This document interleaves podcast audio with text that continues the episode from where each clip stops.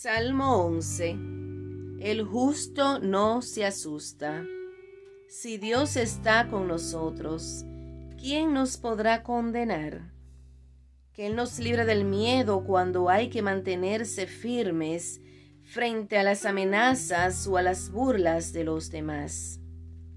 En el Señor he puesto mi refugio. Como dicen a mi alma, huye cual un pájaro hacia el monte porque los impíos tensan su arco y ajustan sus flechas a la cuerda para herir en la sombra a los de recto corazón. Si han cedido los cimientos, ¿qué puede hacer el justo? El Señor está en su templo santo, el Señor tiene su trono en el cielo, sus ojos están observando y fija su mirada en los hijos de Adán. El Señor explora al justo y al impío, y su alma odia a quien ama la violencia.